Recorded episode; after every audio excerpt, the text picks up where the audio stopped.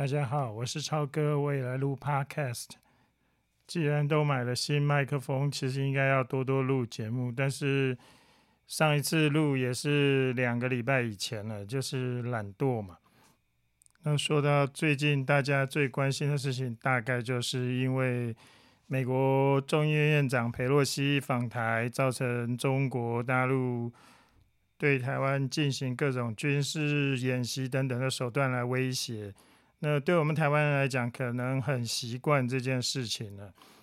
那反正都下了这么多年，好像大家都觉得无所谓了，或者是啊，你有种就来，就是这样的想法。那这次军演，这次就是一开始的飞弹，我们说射了十六颗，十呃，我们说射了十一颗，大陆自己的公布说十六颗，其中日本人说。就是日本的新闻说，也事实上日本也严正抗议，就是有五枚飞弹落在他们的日本的经济海域里面。那很多人都说这个飞弹射偏了，结果呢，我在就是你如果去看新闻发布的话，他们的飞弹，如果我们现在看到的新闻如果是真的话，其实你可以看到。其实他的飞弹都落在他们自己原先预定画好的那个，就是弹着的范围，就是他们军演的那个，他们有划定那个区域嘛。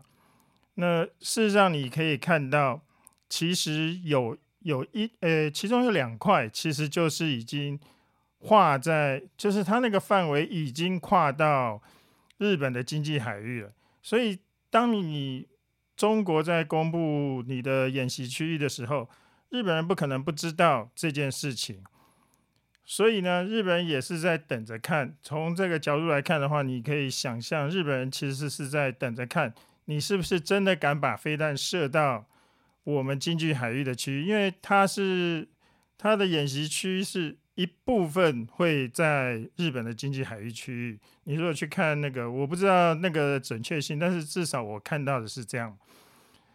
所以日本人也在等，看你是不是真的敢做这件事情。那日本人也没有吭声。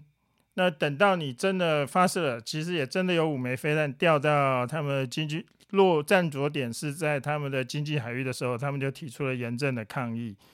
这个我看来当然不算是很正常的行为，因为理论上你本来就应该要先严正抗议。那所以有的人说，就是日本其实是日本企图修宪、想要国家正常化、军队正常化的人，正好利用这样的状况，他可以在国会里面从民间可以得到更多的支持。这就让我想到以前我小时候听到的故事，我也不知道这是真实性如何，但是以前就我们小时候听说过，就是我们这种小居民听到的故事，就是当年日本偷袭珍珠港的情报，其实早就是美国有一部分人早就得到这个情报，然后也告诉当时的总统罗斯福总统。当时美国一般人民是不希望参战的。传说中那个罗斯福总统其实很想参战，但是找不到任何理由可以说服全国的国民同意参加欧战。那个时候还不叫世界大战，那是欧洲战争。其实当然亚洲这边就是日本在侵略中国，或者是搞大东亚共荣这件事情。所以当时的罗斯福总统，即使知道日本有可能偷袭珍珠港，却选择袖手旁观，希等日本真的发动了这件这个事件以后，才能造成国内的民怨，然后进而同意美国加入战争。所以如果从这个角度来看的话，或许日本真的是就是等你中共有所行动以后，我要来用来刺激。国内的民情跟那个大家的舆论可以支持他们修宪，把国家正常化，把军队正常化，然后投入更多的军费来把他们的自卫队变成真正的军队。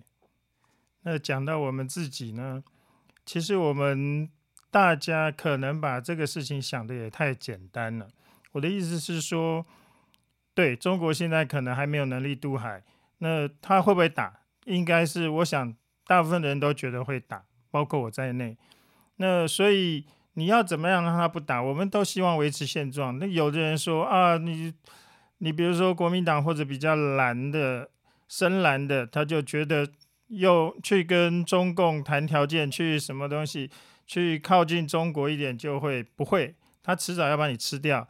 现在有两，诶，不是那个法国大使卢萨也跟哪一国的大使，我现在也记不得了。他不就说，将来收复台湾以后会来再教育。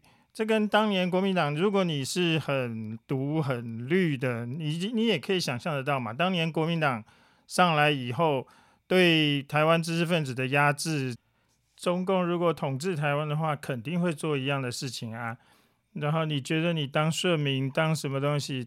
你觉得他一定会信任你吗？你凭什么觉得他一定会信任你呢？呃，话又说回来，如果你跟我一样觉得战争是不能避免的事情，那我们到底准备的够不够好呢？除了这种东西啊，除了就是你武器精良不精良以外啊，就好就是你自己要战斗的意志有多高。那就是你能不能让人家觉得你们真的这些在台湾上的人，真的所有人都武装的 S，还是一堆网络上叫叫叫叫叫小我哎，他们叫小粉红，我们不知道叫什么，但是其实也差不多，都一体两面的。你只会叫，呃，真的叫你当兵，你可能不当兵的人，我不知道那那算什么。那再说回来，要怎么样让他觉得我们是武装到牙齿呢？